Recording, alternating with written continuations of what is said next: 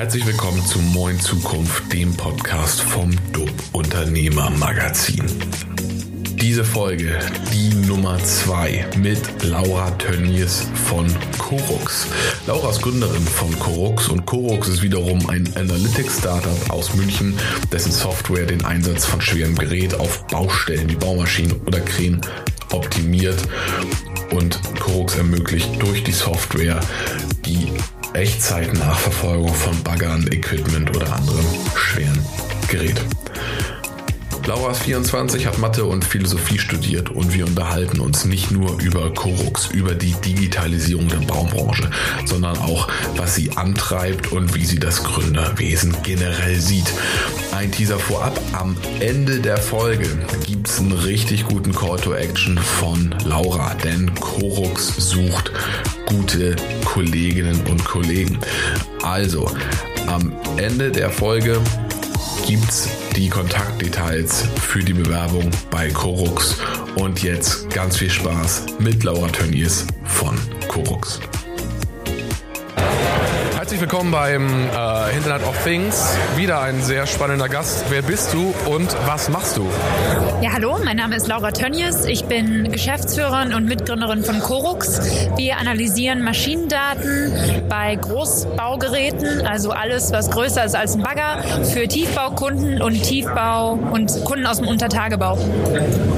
Okay, wenn ähm, jetzt könnte ich mir vorstellen, dass der ein oder andere oder die eine oder die andere denkt, Mensch, habe ich jetzt verstanden, die machen da was mit Daten. Was, wie sieht das denn in der Praxis aus? Ja, in der Praxis sieht so aus, dass wir extrem fragmentiert in unserer Baulandschaft sind. Ob es Software ist, ob es zwischen den verschiedenen Projekten und Projektbeteiligten, aber uns geht es wirklich um die Fragmentierung der verschiedenen Baumaschinenhersteller. Das heißt, einfach gesprochen, ein Bauunternehmen hat zwischen 20 und 30 verschiedenen Herstellern bei sich in der Flotte und möchte vereinfacht wissen, wo sind meine ganzen Maschinen von den verschiedenen Herstellern. Aber auch bis hin zu Detailsachen wie, wie geht es der Elektrik und der Hydraulik meiner Maschine. Wir bieten also die Möglichkeit, dass ein Kunde herstellerübergreifend alle Daten einer einfachen Nutzeroberfläche einsehen kann und so es wirklich nicht zu diesem typischen Stocken, was man ja auch medial sehr oft porträtiert bekommt, dass Baukosten überschreiten werden, dass es wirklich sehr ineffizient ist, dass man wirklich dem Kunden einfach befähigt, seine eine Lösung für den ganzen Fuhrpark zu haben. Okay, habe ich verstanden und wahrscheinlich äh, die einen oder anderen auch. Wie kommt man auf die Idee? Also ähm, du bist ja relativ stark jetzt porträtiert worden oder beschrieben worden in den letzten äh, Tagen. Ähm, äh, wie kommst du oder wie bist du auf die Idee gekommen, äh, mit der Mitgründer Corux aufzubauen?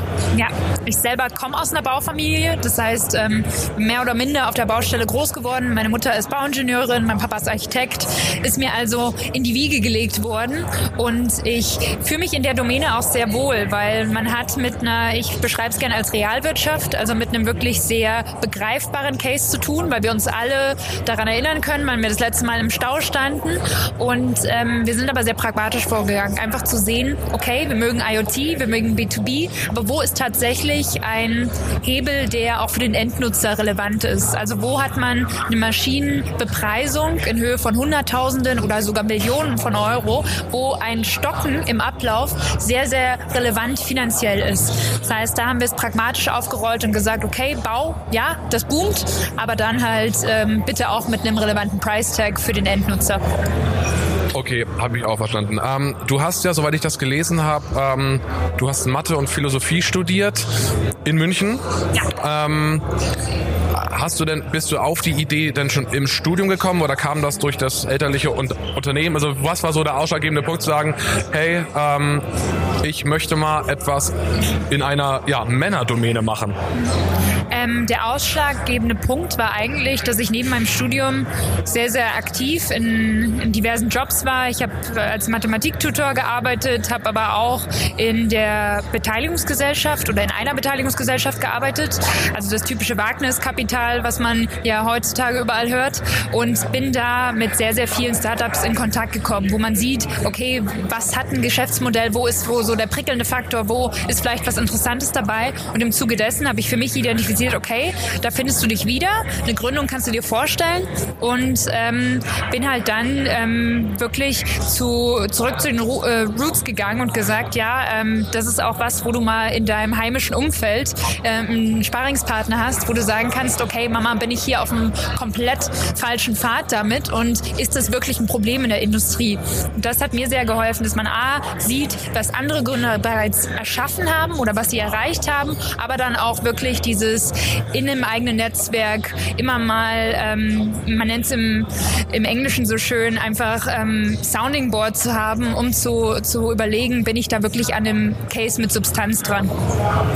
Okay. Ihr habt gerade, das hast du auch erzählt und man konnte es auch lesen, ihr habt gerade die erste Finanzierung abgeschlossen, über drei Millionen ähm, Euro. Was sind jetzt äh, die nächsten Schritte? Ja, ähm, die nächsten Schritte sind jetzt erstmal das weitere Ausbauen unserer Plattform. Das heißt, wir sind aktuell dabei mit den ersten Pilotkunden quasi wirklich mehrere Maschinen auf eine Plattform anzuborden, weil das ist ja auch technisch immer nicht ganz so leicht wegen Konnektivität und einer gewissen Latenzzeit, die man auch einreichen muss und ähm, internationalisieren uns bereits jetzt in relevante Märkte für uns. Das wäre USA und UK und nutzen die Finanzierung jetzt, um quasi da unseren Fußabdruck in den Märkten weiter auszubauen und wirklich jetzt den ersten Vertrieb, der nicht nur von mehr oder minder mir allein ge gewuppt wird, ähm, weiter auszudehnen. Okay, das heißt, ähm, du hast ja beschrieben, oder wenn ich es richtig verstanden habe, wohlgemerkt, äh, es ist ja in äh, Realtime, gibt es Feedbacks, ähm, also das läuft ohne viel Zeitverlust rein. Das heißt, ihr seid ja auch, wenn ich es richtig verstehe, abhängig von der Netzabdeckung, also von dem äh, Mobilfunknetz.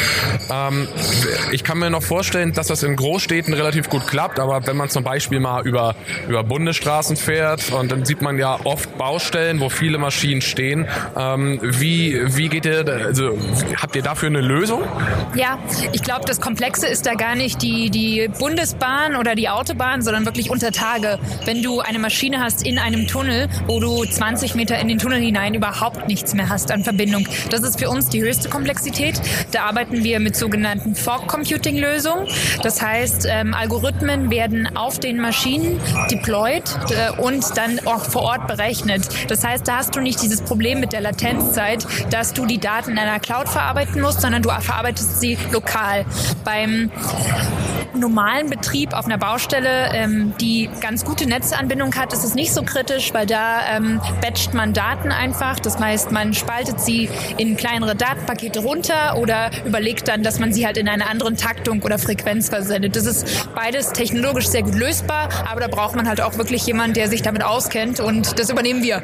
Ich wollte gerade sagen, ich bin gerade thematisch schon ausgestiegen in dem ähm, in dem Bereich die KI, die dahinter steckt. Es gibt ja ganz oft diese, dieses Missverständnis, dass einige Unternehmen sagen, wir nutzen KI, in Wirklichkeit hinten raus sind es halt Regeln. Ähm, ist bei euch die KI?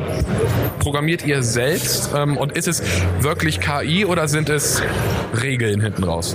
Ja, also im, im wirklich letzten Schritt ist es KI, weil wenn du ähm, Störungen oder Schwellenüberschreitungen an dem Hydrauliköl bei einer sehr komplexen Baumaschine ähm, äh, herausfinden willst, dann ist es nicht mehr erste Statistik, sondern auch wirklich komplexeres ähm, Aggregieren von Daten und auch wirklich äh, mehr oder minder schwierige Algorithmen, die wir da einsetzen. Aber das ist meistens im ersten Schritt mit dem Kunden gar nicht der, der erste Use Case oder der Fall. Wir sind ein Freund von kleinen Päckchen packen. Also meistens ist es wirklich, sind simple Fragestellungen wie, wo ist meine Maschine und wie ähm, schaut meine Treibstoffprognose aus? Dazu brauche ich keine KI. KI wird ja oft so ein bisschen die Wunderpille KI auch medial verschrien. Wir sind sehr, sehr vorsichtig, wann man KI einsetzt und vor allem, wann es Sinn macht, weil man kann damit Nutzer auch sehr schnell überfordern. Uns geht es wirklich darum, simple, einfache Lösungen darzustellen und nicht ähm, das Ganze einfach nur durch einen riesen Modus ähm, fließen zu lassen und dann zu erhoffen, dass dabei was Sinnvolles rauskommt. Okay, das ist auf jeden Fall verständlich. Hm, ihr macht das Ganze ja effizienter. Ihr sorgt für eine ähm, Steigerung der, der Auslastung. Wenn ihr jetzt einen Kunden habt und auf einer großen Baustelle seid, ähm, wie, also wie ähm, installiert ihr die Sensoren an den Maschinen? Also ähm, wie, wie genau macht die KI, die ja, glaube ich, in Form von Hardware nachher angebracht wird, wie macht, ähm, wie macht diese KI bzw. die Hardware das Ganze effizienter? Wie ist da der Prozess? Im meisten Falle ist es nicht die Hardware, die es effizienter macht oder die nachgerüstete Hardware, weil man darf nicht unterschätzen, was komplexe Maschinen bereits an vorhandener Sensorik haben.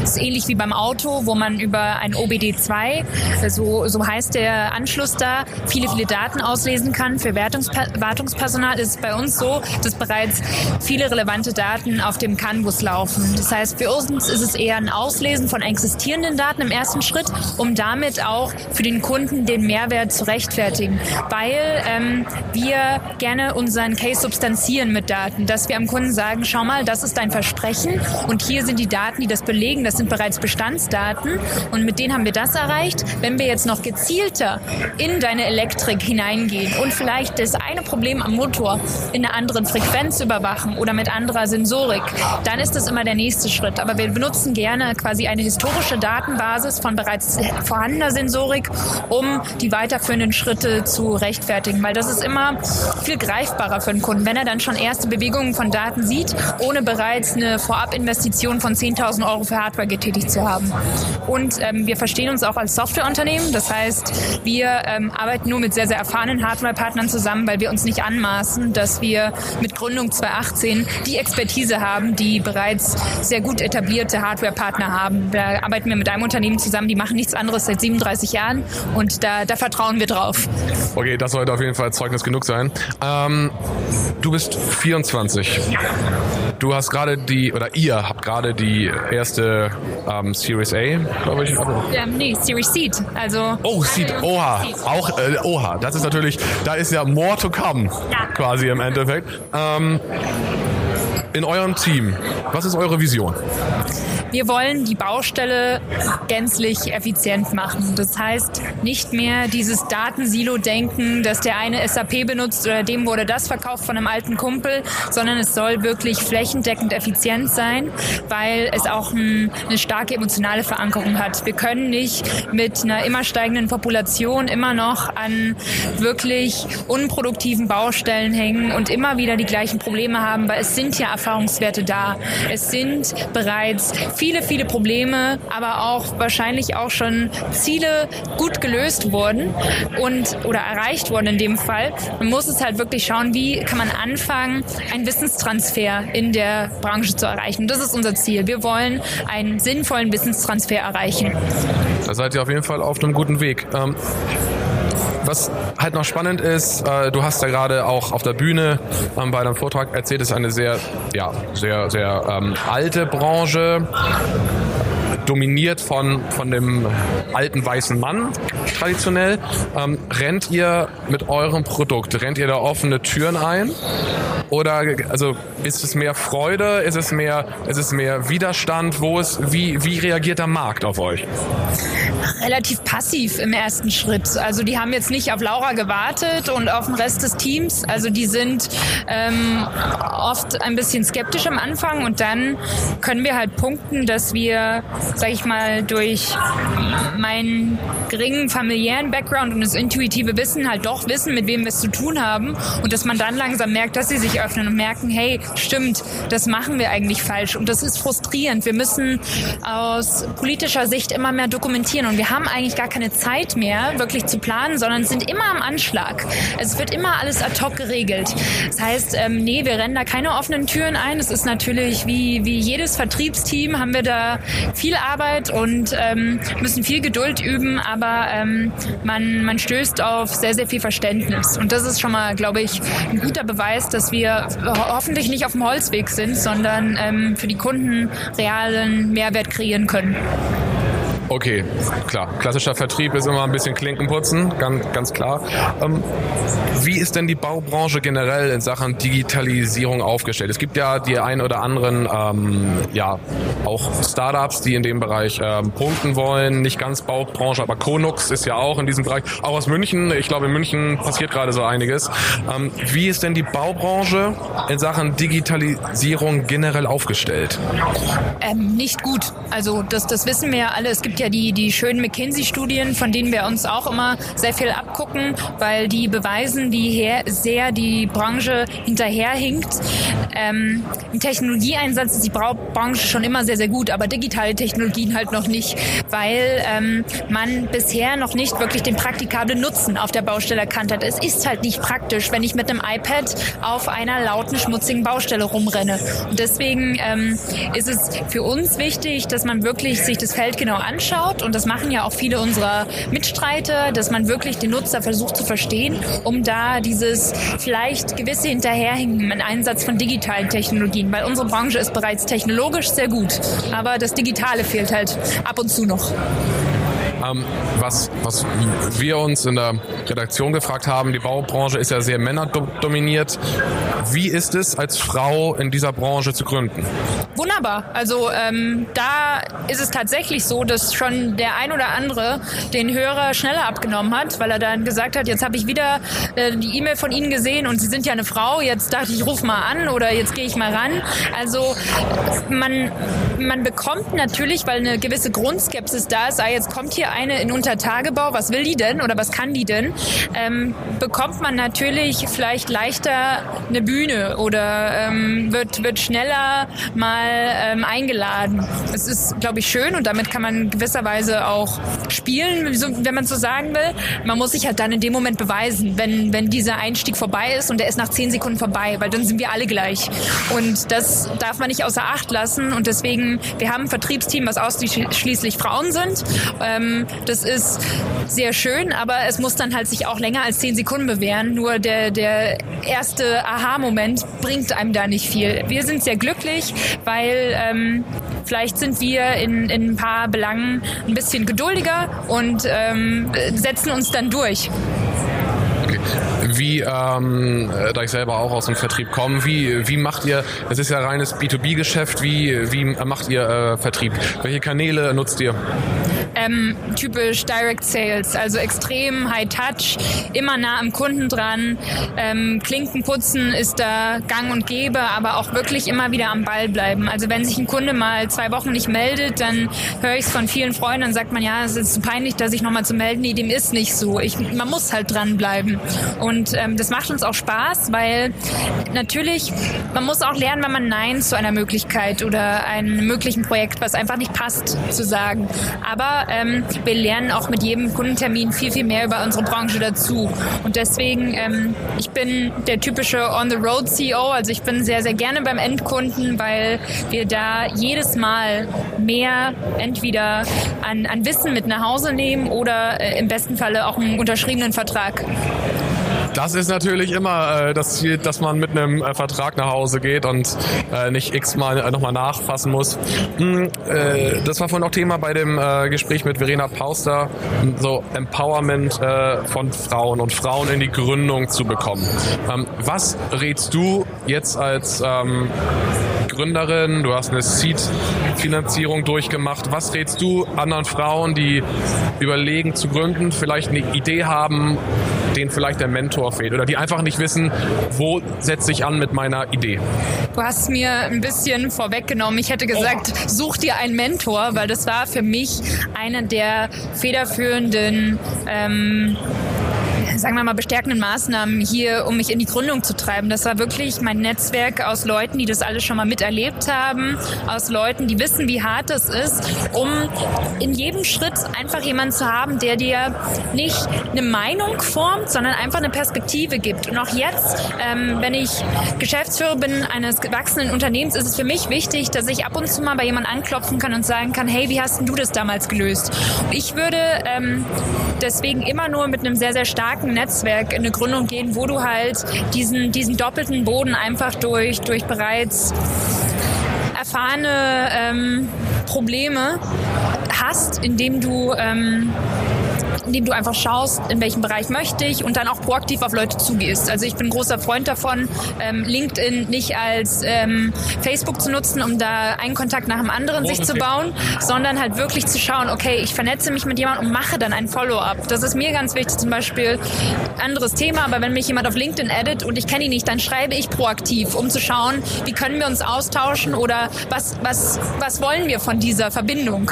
Und ich bin in ein paar Ländern aufgewachsen und habe deswegen es immer wieder gelernt, ins kalte Wasser zu springen. Und natürlich ist es nicht angenehm, auf Leute komplett neu zuzugehen, aber das ist ähm, ein sehr, sehr wichtiger Teil für, für meine Gründung gewesen, einfach zu erfahren, wer kann mir helfen, wenn ich vielleicht ein bisschen ratlos bin. Und das würde ich jeder anderen Gründerin auch empfehlen. Okay, ja, das ist eine klare Ansage. Das ähm, erlebe ich auch immer wieder oder kenne das auch selber, ähm, dass letztendlich man ist auf einer Messe und äh, man sieht ja auch immer manchmal so die einsamen Seelen in Anführungsstrichen, die einfach, ja, die hier sind und man sieht denen vielleicht manchmal schon an, oh, die suchen irgendwie Kontakt, aber finden keinen. Äh, daher kann ich total unterstützen, einfach, man hatte nichts zu verlieren. Also einfach drauf zugehen, mehr als Nein kann man auch nicht kriegen, dann ist man am Status quo von vorher. Nee, man, man lernt es ja auch mit, mit der Übung quasi. Also wenn du dreimal halt vor Peinlichkeit bei einer Messe oder bei einer Veranstaltung gestorben bist, weil du wieder allein in der Ecke äh, standst, das kenne ich sehr gut. So war bei mir jeder Schultag in der neuen Schule. Und das ist unangenehm. Und da will man am besten der Situation entfliehen. Aber es macht einen ja nur versierter, klüger oder vielleicht einfach ein bisschen mutiger. Und das kann ich jedem empfehlen. Also das kalte Wasser tut nach ein paar Sekunden nicht mehr weh. Auf jeden Fall, tolle Aussage. Wie, beur wie beurteilst du generell das ähm, Gründungsgeschehen in Deutschland gerade? Es ist ja ähm, so, dass es passiert, glaube ich, mehr inzwischen, aber aus deiner Sicht. Wie sieht's aus? Ich finde persönlich es mega toll, dass sich so viele Leute äh, daran üben und trauen. Ich finde es halt schade, dass vieles medial sehr beschwichtigt wird. Also dass wir nicht wirklich die, die reellen Herausforderungen aufgezeigt bekommen, weil gerade bin ich ja auch eine der eher jüngeren Gründerinnen. Es ist natürlich ein, ein großer, entschuldige das Anglizismus, aber ein großer Sacrifice. Also es, es ist ein paar Jahre wirklich harte Arbeit oder auch eine Dekade. Und vielleicht wäre es gut, wenn, wenn durch Austausche, die hier auch an diesem Ort geschehen, dass so ein bisschen mehr hervorgehoben wird. Weil ich finde es toll, es sollten sich auch mehr wagen. Wir hatten ja auch schon in vielen anderen Jahrzehnten immer mehr Bewegung in die Selbstständigkeit. Ich selber komme auch aus so einer Familie, wo alle dann selbstständig waren. Ähm, und deswegen, ich finde es toll und, und hoffe auch, dass ich in 10, 15, 20 Jahren, wie, wie meine jetzigen Business Angels, ähm, Neugründer ähnlich unterstützen darf. Das hört sich doch hervorragend an. Dann kommen wir auch schon fast zum Ende. Ähm, ihr sitzt in München. Seid ihr gerade auf der Suche nach richtig guten Jungs und Mädels? Ja, natürlich, immer. Ähm, doch, wir, wir suchen ähm, fast eigentlich rund um das Jahr neue Entwickler und sind ab Q2 auch sehr gezielt auf der Suche für Unterstützung im Marketing und im Vertrieb. Ähm, wir sitzen in München und ähm, sind aber eine US Inc. Das heißt, unsere Muttergesellschaft sitzt in den USA USA und da werden wir auch peu à peu mehr unsere ähm, Geschäfte ausbauen und befähigen, also und nicht befähigen, aber ähm, wollen da auch wirklich alle neuen Mitarbeiter zu motivieren, wenn wir jetzt jemand im Marketing hat, der halt auch mal den interkulturellen Austausch sieht, sucht, der dann auch sich vielleicht mal in einem Jahr in den USA sieht. Also da sind wir total offen, weil wir merken, was es bringt, wenn halt jemand auch mal in andere Geschäftsfelder schnuppern kann. Also wir suchen immer Mitarbeiter und freuen uns über, über jede Initiativbewerbung als auch Bewerbung auf konkrete Stellenausschreibungen auf unserer Webseite. Okay, auf eurer Webseite gibt es auch noch irgendeine E-Mail-Adresse, äh, an die man einfach, wenn ich das, jetzt höre und sage, Mensch, Laura, das hört sich toll an, ich bin Programmierer oder Marketeer, ich will jetzt sofort außer Bahn eine E-Mail schreiben. Wohin schreibe ich? laura.korux.io, also direkt mir, dann kommst du zu meinen Händen und auf unserer Webseite findet ihr auch sämtliche Adressen und ich freue mich von euch zu hören. Das ist doch klasse. Laura, vielen lieben Dank. Es war mir ein Fest. Äh, viel Erfolg und äh, bis bald. Ciao, ciao. Danke, Tim. Also, ihr habt's gehört, Laura sucht richtig gute Leute, die Bock haben, da was mit aufzubauen. Also bewerbt euch fleißig. Weitere Bitte unter podcast.dub.de könnt ihr uns eine E-Mail schreiben. Wir freuen uns auf Feedback, Hinweise, Tipps, Ratschläge, Wünsche, was euch auf dem Herzen liegt. Ich wünsche euch eine maximal gute Woche. Bis dann. Ciao, ciao.